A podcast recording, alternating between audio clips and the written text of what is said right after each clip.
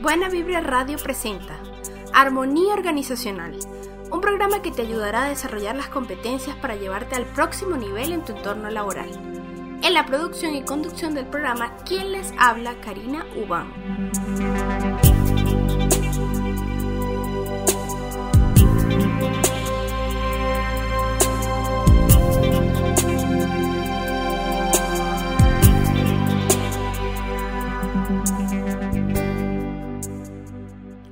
Bienvenido a este tu programa Armonía Organizacional. Antes de comenzar me gustaría agradecerte por tu sintonía. Recuerda evaluar el programa al hacer clic en la estrella que aparece al lado del nombre del programa para conocer qué te parece. No olvides seguirnos en las redes sociales y en Facebook, donde está disponible la cuenta Buena Vibra Radio y mi cuenta Karina Uban. En Twitter aparezco como Karina Uban, donde puedes comentar a través del hashtag Armonía Organizacional sobre qué opinas del tema, del programa, qué canciones te gustaría escuchar otra vez o proponer temas. También está disponible mi página en buenavibraradio.com, donde me puedes dejar tus comentarios y escuchar los programas ya transmitidos. Asimismo, está disponible el correo electrónico armoníaorganizacionalradio.com. Este es tu programa y lo importante es saber qué piensas para hablar de temas relevantes en tu desarrollo profesional. Las piezas musicales utilizadas en las secciones del día de hoy fueron o son de la autoría de Kevin MacLeod. Comenzando con armonía organizacional. El profesor Juan Antonio Pérez indica en su artículo que el papel de la mujer en las empresas del nuevo milenio estará marcado por una nueva realidad. La mujer ha salido de la esfera privada y ya está presente activamente en todas las profesiones. Sin embargo, las dos esferas, la privada y la profesional, siguen manteniéndose absolutamente alejadas como dos tareas incompatibles, con graves consecuencias para el modo en el que hombres y mujeres conviven y para la estructura de la sociedad en todo el mundo. Hombres y mujeres continúan cuestionándose su identidad personal y su papel en la familia y en la sociedad. El modelo de empresa que la mujer puede ayudar a implantar desde una visión verdaderamente humanista de la vida es mucho más acorde con lo que exigen los tiempos que corren. Según Taracena, autora del libro El techo de cristal, existen varias teorías que explican el hecho de que las mujeres no accedan a altos puestos organizacionales, siendo la más aceptada la teoría del mandato cultural, la que establece que las mujeres deben dedicar su tiempo al cuidado de su familia. La autora manifiesta que esta teoría está sustentada por una cultura organizacional insensible, entre comillas, a las necesidades profesionales y familiares de las mujeres, donde prevalecen los prejuicios acerca de su desempeño más que una evaluación real de lo que pueden hacer. Hoy en día, las posibilidades que ofrece el progreso tecnológico resultan especialmente facilitadoras para la mujer, a distinto nivel dentro de la empresa al permitir por una parte la ubicuidad, es decir, la capacidad de estar presente en todas partes al mismo tiempo, necesaria en cualquier empleo. Ah, claro, me gustaría aclarar, si es utilizada apropiadamente. Esto se refiere más a la pertenencia de estar en el momento y en el lugar apropiado, cuando se requiere de su desempeño organizacional. Esta ubicuidad es compatible además con otras funciones y roles desempeñados y, por otra parte, el surgimiento de nuevos estilos y culturas organizacionales donde se redefinen ciertos conceptos y valores dentro de la empresa como el compromiso y el sentido de equipo. Es por eso que el programa de hoy está orientado sobre el conflicto que se le presentan a las mujeres al asumir roles distintos a los que asumen en la organización, como por ejemplo ser madres o empezar una nueva familia. He preparado varias secciones.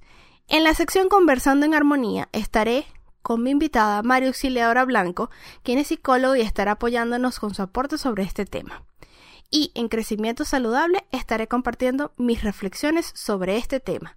En breve, y luego de escuchar Passing Shadows de Sean Doyle, continúa Armonía Organizacional.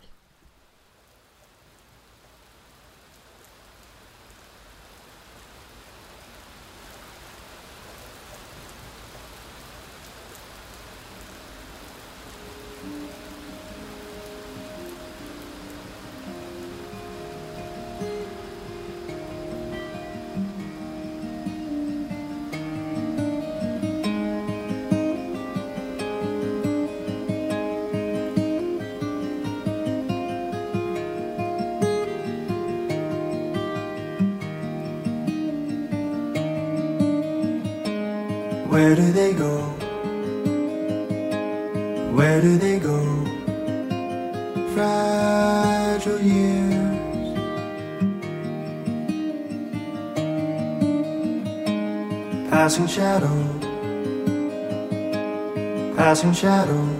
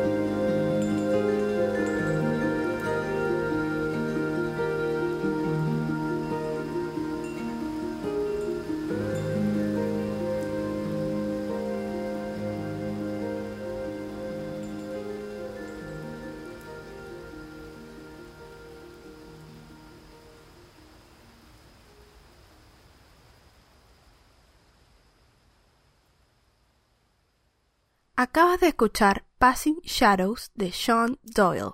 Si nos sintonizas en este momento, eres bienvenido a este espacio. Continuando con Armonía Organizacional. Las desigualdades en el número de hombres y mujeres en el ámbito de los altos cargos de dirección en las organizaciones son reconocidas ampliamente por la literatura y se, se explican desde diversos frentes. En 1987, en un estudio de Morrison y otros investigadores, acuñaron el término techo de cristal, reforzado a partir de los 90 por la investigación de Segerman y Peck, que hace alusión a las barreras invisibles que impiden a las mujeres con elevada calificación y capacidad personal y profesional acceder a niveles de responsabilidad más elevados. Alguna evidencia empírica refuerza este argumento. De hecho, la existencia del techo de cristal es señalado en el 30% de los casos como una de las razones que poseen las mujeres para salir del mundo corporativo y dedicarse a emprender algún negocio propio, según lo comentado por la organización Catalyst. Los factores que explican el hecho, el techo de cristal, se clasifican en la literatura como externos e internos a las mujeres. En el primer caso, la variable principal es la cultura social, que determina una relación asimétrica de poder entre hombres y mujeres, en el establecimiento de los roles de género, según comenta Sarrió en su análisis. Esta variable se encuentra asociada también a ciertos estereotipos que se plasman dentro de la organización y que en ocasiones resultan mucho mayores a las verdaderas diferencias entre hombres y mujeres. Adicionalmente, existen otros condicionantes sociales y organizacionales como la segregación y discriminación laboral, algún tipo de acoso en el trabajo, las menores oportunidades de desarrollo dentro de las organizaciones, la ausencia de políticas laborales consolidadas que favorezcan la conciliación de la vida laboral y familiar y la dificultad para compartir las responsabilidades domésticas y de cuidado de los hijos, según un informe del Consejo General de Psicología de España, hecho por Agut y Martín en el año 2007. Por el lado de los factores internos se encuentra la, la identidad de género femenina, en donde no se cultivan por parte de la mujer actitudes asociadas a funciones de poder y autoridad.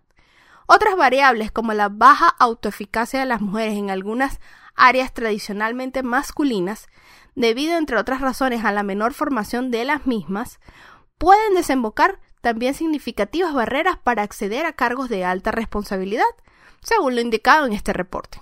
Por el contrario, la actitud de menor ambición, entre comillas, propia de algunas mujeres, alimenta un círculo de profecía autocumplida, en donde la mujer no se siente apta para desempeñar ciertas funciones, poniendo menos empeño para este fin y por ende tampoco son convocadas para esos altos cargos. Desde la perspectiva de las políticas empresariales, se piensa que con frecuencia dichas prácticas y las estructuras de promoción en las empresas están pensadas para destacar en el periodo comprendido entre los 30 y los 40 años de edad, como una de las edades más importantes para el desarrollo de una carrera. Sin embargo, estos años son precisamente los años que exigen le exigen a una mujer una dedicación más intensiva al cuidado de los hijos, situación que conjuntamente pone en evidencia que no existe ningún control de las pérdidas ocurridas cuando la mujer trabaja fuera de casa en esa etapa. En el mismo sentido, las mujeres que no tienen responsabilidades familiares son vistas como madres potenciales y por tanto se invierte menos en su formación y oportunidades, que contribuirán a que ellas progresen en sus carreras y por ende reduce sus oportunidades de ascender a los puestos más altos. En una experiencia personal que tuve hace poco, fui a una entrevista de trabajo y me preguntaron eh, porque mi edad es más o menos eh, se encuentra en ese rango, me preguntaban si pensaba tener hijos. Aunque eso realmente no es apropiado hacerlo, en las entrevistas de reclutamiento y selección es muy común que ese tipo de preguntas surjan. Afortunadamente la posición de esta persona que me realizó la pregunta fue bastante amigable, digámoslo así. A pesar de que le dije que no, ella eh, insistió en que eso formaba parte de la familia y que era necesario que tuviera hijos. Eh, así como ese también está el lado, digamos, el lado más, un poco más perverso, donde te preguntan eh, qué edad tienes, si piensas tener hijos el año que viene, cuáles son tus proyectos y todas estas cosas como para dar a entender, eh, por lo menos te preguntan si no vas a tener hijos en por lo menos tres años. Todo esto para ellos cerciorarse de, si verdad, de, de verdad pueden contratarte o no. Un poco, un paradigma bastante alejado de la realidad actual, a mi modo de ver las cosas. Continuando con, con este tema.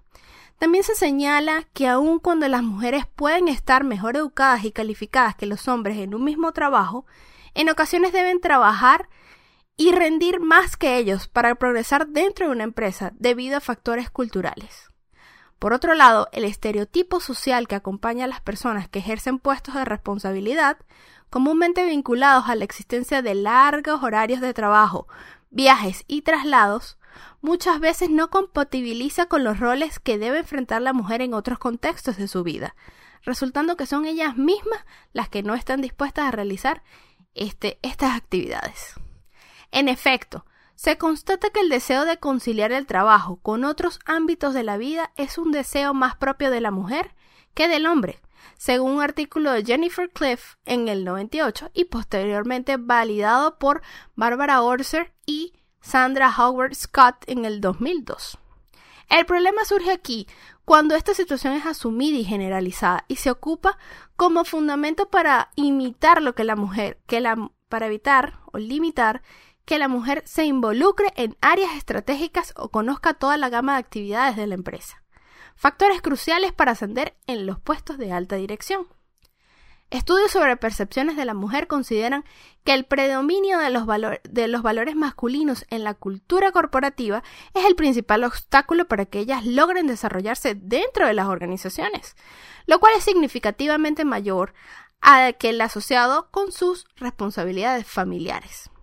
Así, naturalmente, el fundamento resulta relativo, puesto que depende de otros factores, como por ejemplo las posibilidades de que la mujer en su que observe la mujer disponibles en su concepto en su contexto laboral, la etapa de desarrollo en la cual se encuentre, la forma de manejo de su entorno familiar, entre otros aspectos. Lo anterior podría sugerir que para conseguir una plena integración y armonía de la mujer, es necesario que las culturas corporativas y sociales sean capaces de adicionar y compatibilizar los conceptos de éxito, responsabilidad y compromiso con los de libertad, así como los de flexibilidad a nivel transversal, y de esta forma nivelar el terreno para que hombres y mujeres estén o permanezcan dentro de la organización. En el mismo sentido, se plantea que los empleados de hoy son mucho más productivos cuando consiguen encajar su horario laboral en su vida familiar, lo que exige un contexto mucho más flexible y orientado a resultados, y alejado de la cultura empresarial que mide el compromiso en función de la presencia en la oficina. ¿Y tú? ¿Qué piensas?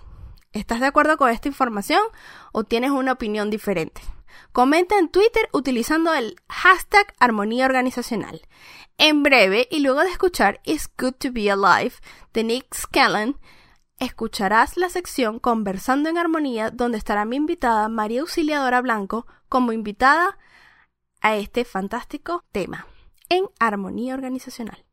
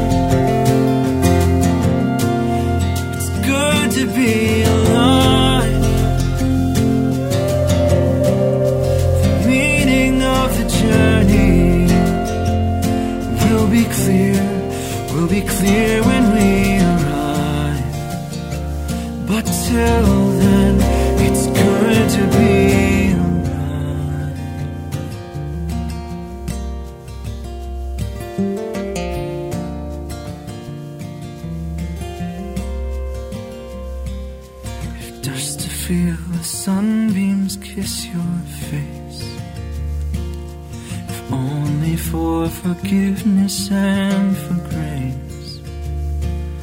If only just to seek and hope and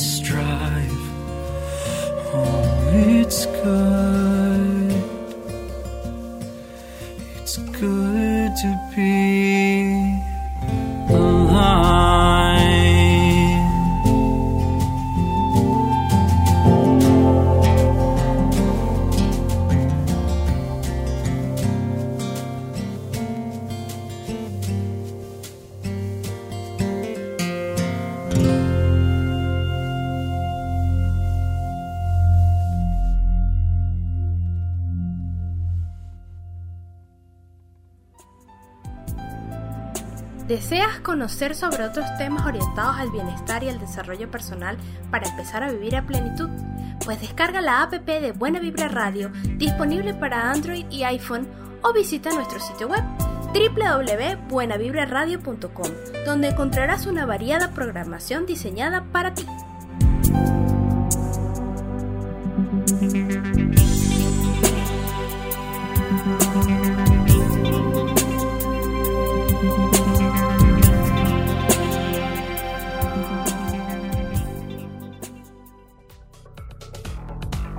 Conversación en armonía.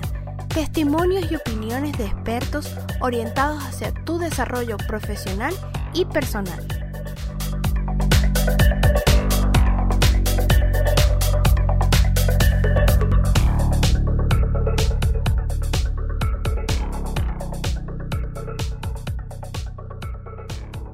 Mi invitada al programa de hoy, para quienes aún no, la conocen de programas anteriores, es una profesional con una calidez extraordinaria, psicólogo agregada de la Universidad Central de Venezuela, con un posgrado en psicología clínica. Es coordinadora del posgrado de psicología clínica del Hospital Psiquiátrico de Caracas. Es consultor, facilitador y coach certificado internacional, especialista en coaching organizacional y ejecutivo. Ella es María Auxiliadora Blanco. María Auxiliadora, bienvenida de vuelta a este espacio. Muchísimas gracias, Karina. Nuevamente, gracias por tu invitación a este fabuloso programa. Muchas gracias. Eh, bueno, el tema, el tema de este programa es sobre cada día, afortunadamente, dentro de las organizaciones hay muchas más mujeres que asumen cargos importantes y que pertenecen a ciertas, a ciertas áreas en las organizaciones en las cuales antes solamente existían los, estaban los hombres. Este, esto también ha conllevado a que se genere un conflicto cuando surge la nueva fase de la maternidad. Así es. Entonces, en ese sentido, se generan una serie de, digamos, conflictos de intereses, algunas sintomatologías físicas y algunas cositas de las que vamos a estar comentando, ¿no? Este, en primer lugar, quisiera preguntarte, ¿el conflicto vida-trabajo suele generar estrés en las mujeres? Sí, y bastante. Es casi casi inevitable, ¿no? Porque ya se trata de compartir una serie de responsabilidades eh, que no solamente tienen que ver con la con el trabajo, sino que entonces están las obligaciones de la casa, ¿no? Entonces eso genera mucho estrés, cansancio, agotamiento. Hay muchas cosas. Ok. Eh, ¿Qué tipo de consecuencias genera el este tipo de estrés en las mujeres que surge del conflicto vida-trabajo?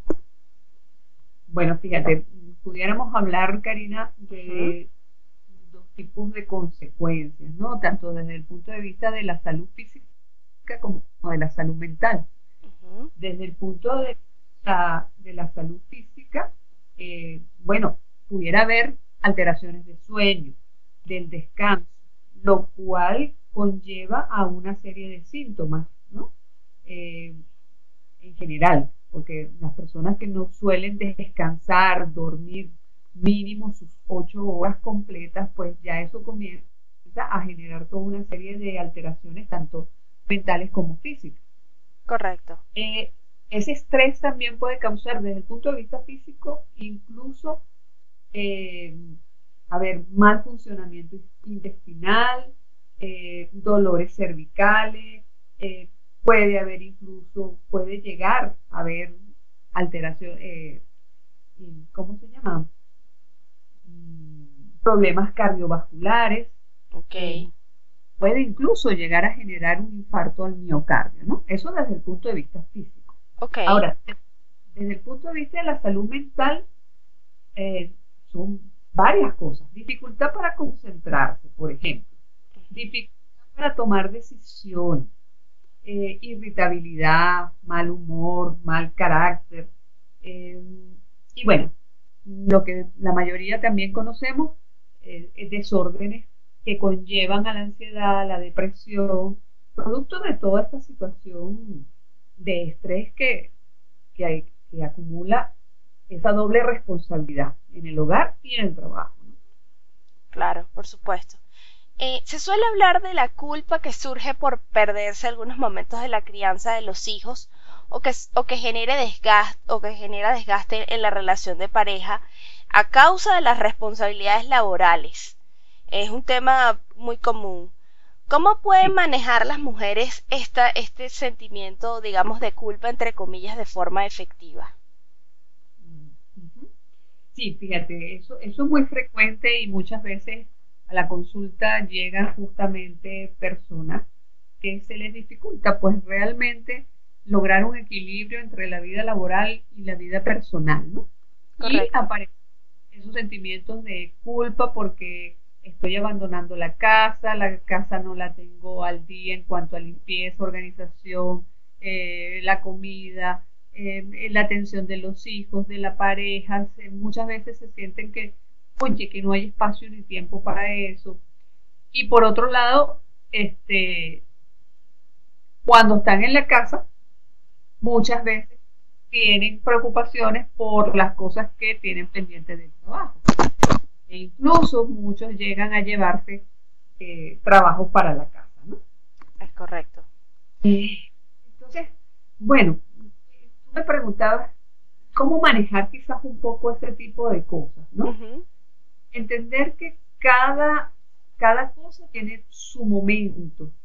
Y, hay, y yo, yo diría que la palabra clave es organización y planificación y respetar los momentos de cada cosa, si es en el trabajo es el trabajo, si es la casa es la casa y abrir espacios, por supuesto, poner límites, pues más, abrir espacios y saber poner límites a cada una de las actividades, responsabilidades que, asumimos en el transcurso de nuestra vida, ¿no? Sí. Eh, ajá, sí, me comentabas. Sí, que otro elemento importante también es saber priorizar. Pues obviamente no es lo mismo ser una mujer soltera a ser una mujer casada. Y por supuesto que mucho menos a ser una mujer que trabaja, que está casada y que ahora tiene hijos. Entonces, ajá, ¿cuál es la prioridad? Una vez que tienes los hijos, ¿cuál es tu prioridad? Entonces, también es como saber priorizar. Correcto, es así. También existen algunos prejuicios dentro del entorno laboral que apuntan a que una mujer deja de ser eficiente o incluso su, su desempeño se ve disminuido o también se habla de las mujeres que solo están de que las mujeres solo están destinadas a la crianza de los hijos. Eh, ¿Qué tipos de herramientas eh, se les puede ofrecer a esas mujeres desde la psicología para aprender a manejar estos prejuicios tan comunes en el entorno organizacional? Eso que tú mencionas de verdad que es impresionante y, me río quizás un poco, pero es que son una serie de prejuicios, de creencias que aún en el siglo XXI se siguen manteniendo, ¿no? Y tanto es así que evidentemente hay una diferencia significativa en el trato y, pago de la mujer eh, en relación al hombre, ¿no? Es correcto. Eh, y la verdad es que yo creo que la mayoría de las madres trabajadoras, de las mujeres trabajadoras, este, hacen malabares, hacemos malabares para poder cumplir con todas las, obligaciones adquiridas, ¿no? Entonces, bueno, tú me, tú me preguntabas qué, qué, pueden hacer. Ese de tips que ayudan un poco, ¿no? Bueno, yo creo que palabras claves importantes, nuevamente, organizarse, planificarse, tener flexibilidad, flexibilidad con ellas mismas y con el entorno y las circunstancias, ¿no? Mm, aprender, aprender a delegar o a establecer responsabilidades compartidas, ¿sí? O cómo distribuir las tareas y las obligaciones de la casa con la pareja o con los mismos hijos, dependiendo por supuesto de, la edad que ellos tengan. En la medida en que están más grandecitos, pues ya se les puede ir asignando algunas responsabilidades, obligaciones que contribuyan a la casa y a la dinámica del hogar. Muchas veces hay que saber conciliar, poner límites, eh, encontrar pequeños espacios y momentos eh, de encuentro de todos los miembros de la familia, llámese la pareja, los hijos, los abuelos, y aprovechar al máximo esos momentos de cuando se está preparando la cena, por ejemplo, o se está sentado comiendo, eh, bueno, escuchar un poco con interés las vivencias de, de, cada uno de los miembros, ¿no? De los hijos, de la pareja, contribuir incluso de cómo fue nuestro día, compartir un poco esas vivencias. Creo que eh, eh, hay que crear los espacios, hay que crear el tiempo además. Eso cae del cielo, eso, eso es una, una labor de hormiguita y por eso yo creo que es importante eso, de planificar, de organizarse, sin que eso se convierta en una camisa de fuerza, ¿no? Sin que eso necesariamente tenga que ser obligado. Es decir, todos los días a las siete y media de la noche nos sentamos a la mesa a cenar y vamos a hablar de nuestro día. No necesariamente tiene que ser así, pero entender que hay que permitir un poco esos espacios, generar un poco esos espacios y saberlos aprovechar al máximo. Correcto. Sí, Sí, igualmente establecer como políticas de, igualdad dentro del seno familiar, ¿no? Porque no puede ser que yo trabajo en la calle y regreso a la casa a trabajar, ajá, y mi pareja, muy bien, trabaja en la calle, pero cuando él regresa a la casa, eh, él descansa, él ve televisión y no contribuye. Entonces, esas son cosas que hay que establecer acuerdos, eh, distribuyendo las tareas en lo que cada quien se sienta más cómodo y más a gusto de hacer, pero es importante que todos contribuyan y que el peso, todo el peso del hogar no lo tenga eh, la mujer y que todo el peso de los hijos no lo tenga la mujer. El hombre también puede contribuir en vestir al niño, en darle que comer al, al, al, al hijo, si toca bañarlo porque todavía está muy pequeño, puede perfectamente contribuir en bañarlo mientras quizás la mamá hace la cena. Es decir, es ponerse de acuerdo está dispuesto a hacer cada quien para contribuir en esa dinámica familiar. Sí, correcto. Y dentro del entorno laboral también se manejan esas creencias de que, bueno, ya ahora es mamá, entonces ahora tiene menos tiempo para hacer esto, no va a responder de esta forma a estas tareas. Eh, ¿cómo, ¿Cómo pudieran manejarse esas creencias dentro del entorno organizacional? Que es complicado entonces para las mujeres, de alguna forma, mira, demostrar que efectivamente eso no va a cambiar en nada el hecho de que yo ahora soy mamá. Bueno, inevitablemente sí cambia, ¿no? Y hay que tener claro que el hecho de que ya mm, la mujer trabajadora es mamá, pues hay cosas que cambian.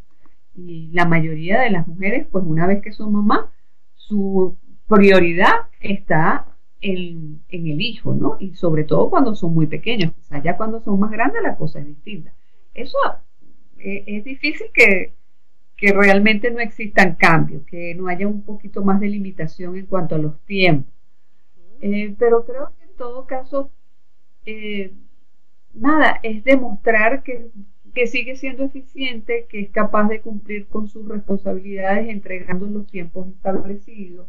Creo que es importante que ella se involucre también eh, en que participe, que participe en las tomas de decisiones, tanto en el trabajo como en el hogar, que se permite además seguirse educando, preparando, profesionalizándose. Nuevamente, creo que todo tiene que ver con un proceso de planificación y entender eh, que el día tiene 24 horas, pero 24 horas de las cuales tienes que distribuir, pues 8 horas a tu descanso, tienes que distribuir ese tiempo en las horas que dedicas al trabajo y en las horas que dedicas a la atención de, la casa, la familia, de los hijos. Eh, pasa por, un proceso de planificación y hacer lo que hay que hacer en el tiempo establecido para cada cosa. ¿Sí? Correctamente. Sí. Eh, me gustaría que de alguna forma pudieras darle un mensaje a aquellas mujeres que recientemente están asumiendo el rol de madres y que empiezan, digamos, esta faceta de, de, de, de crear un balance entre lo que es el trabajo y lo que van a ser sus nuevas responsabilidades. ¿Qué mensaje les podrías dar a esas, a esas nuevas mamás? Mi, mi mensaje para esas mamás fundamentalmente es a ver, no se angustien, no se desesperen, sean flexibles, entendiendo que están en una nueva dinámica, que están en un proceso de adaptación, hay un nuevo miembro en la familia, ¿sí? se están estrenando como mamá, pidan ayuda si necesitan, esa ayuda puede venir de, su jefe inmediato, esa ayuda puede venir de, de sus familiares, su mamá, eh, de su pareja, no asumir con toda la carga ellas solas, y entender que, bueno, que obviamente van a haber algunos, algunos tropiezos en el camino, pero que con toda seguridad ellas van a poder eh, salir, resolver y finalmente eh, establecer una dinámica o un proceso de adaptación a las nuevas circunstancias que le permitan salir airosa del asunto. Y que además recuerden que no es la primera ni la última. Todas las mujeres que de alguna manera trabajan y han decidido formar un hogar y tener sus hijos han pasado por esas circunstancias. Entonces, busquen ayuda ahí eh, de esas amigas que seguramente ya han pasado por ese proceso y pueden pueden sugerir algunas cosas y, y tienen experiencia en relación a, a esa vivencia de tener que trabajar en la calle y al mismo tiempo ahora soy mamá y tengo que atender esta, esta realidad. Mm, ok, muchas gracias Marcela. Muchísimas gracias por compartir esta fantástica entrevista del día de hoy. ¿Cómo puede ponerse la gente en contacto contigo? Bueno, Karina, nuevamente a través de mis teléfonos, el 0414-290-2029, eh, a través de mi correo electrónico, mariausi29 arroba gmail.com. Ese Mariausi sin doble A y al final es X y latina. Eh, y por el, por el Facebook, eh, exactamente igual, mariausi arroba gmail.com y el Twitter arroba mariausi. Perfecto, muchísimas gracias. Si desean contactar a Mauricio ahora a través de este programa, pueden hacerlo a través del correo armonía organizacional radio eh, arroba.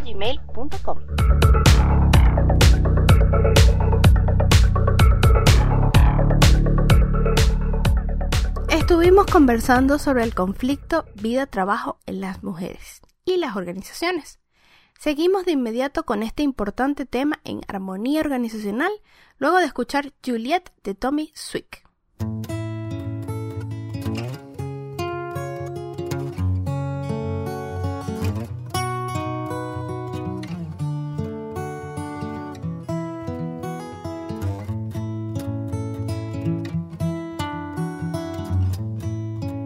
Juliet, don't let me down, don't let me down.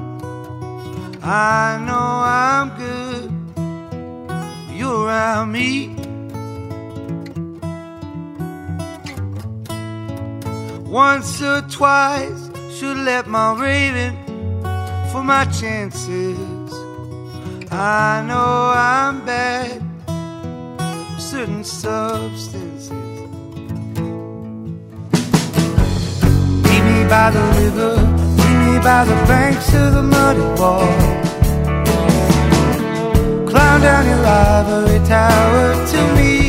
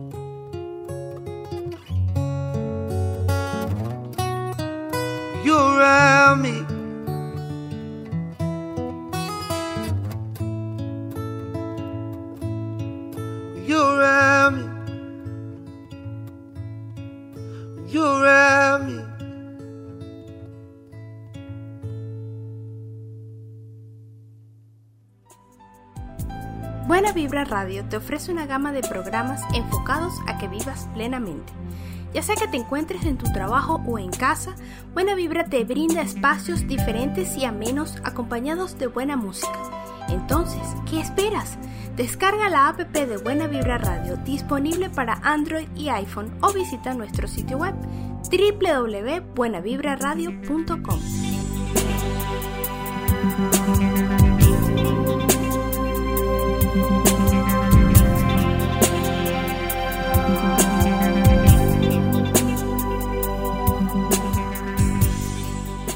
Acabas de escuchar Juliet de Tommy Swick, continuando con Armonía Organizacional y la sección Crecimiento Saludable, momentos de reflexión para una mejor versión de ti. Si nos sintonizas en este momento, eres bienvenido a este espacio. El conflicto de las mujeres entre vida y trabajo se convierte en un asunto más común, producto de la inclusión de las féminas en el contexto empresarial. Tomando como referencia la entrevista sostenida con María Auxiliadora, surgen en mí las siguientes reflexiones. En primer lugar, asumir el reto de la maternidad constituye uno de los pasos más importantes para el desarrollo del núcleo familiar. Es una decisión que solo depende de ti y está en ti el decidir condicionarla por tu posición o cargo dentro de la organización.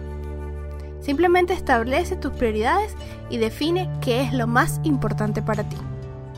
Rescatando las palabras de María es importante organizarse y ser flexible con esto gran parte de los objetivos son fácilmente alcanzables. Y por último, en la nueva fase en la que asumir las responsabilidades del hogar y del trabajo se vuelve un gran reto desafío, es vital contar con el apoyo de los miembros de tu familia y comprender que todo no puedes hacerlo tú. Está bien pedir ayuda y delegar algunas actividades tanto en el trabajo como en la casa. Y hasta aquí esta pequeña corta sección Crecimiento saludable. Antes de finalizar, me gustaría agradecerte por tu sintonía. Recuerda evaluar el programa al hacer clic en la estrella que aparece al lado del nombre del programa para conocer qué te parece. No olvides seguirnos en las redes sociales en Facebook, a Buena Vibra Radio y a mi cuenta Karinuban. En Twitter estoy como Karinuban, donde puedes comentar a través del hashtag Armonía Organizacional sobre qué opinas del tema del programa, qué canciones te gustaría escuchar otra vez y proponer nuevos temas para el programa. Y también está disponible mi página web en buenavibraradio.com donde puedes dejar tus comentarios y escuchar los programas ya transmitidos. Este es tu programa y lo más importante es saber qué piensas para hablar de los temas importantes y de gran relevancia en tu desarrollo profesional. Las piezas, las piezas musicales utilizadas para las secciones son de Kevin MacLeod. Y este ha sido todo el programa que he preparado para ti. Espero haya sido de tu agrado y puedas sintonizarme en una nueva oportunidad. En este momento aprovecho la oportunidad para indicarte los canales disponibles para que me hagas llegar tus comentarios y sugerencias. En Skype está disponible la cuenta Armonía Organizacional y también el email armoníaorganizacionalradio.gmail.com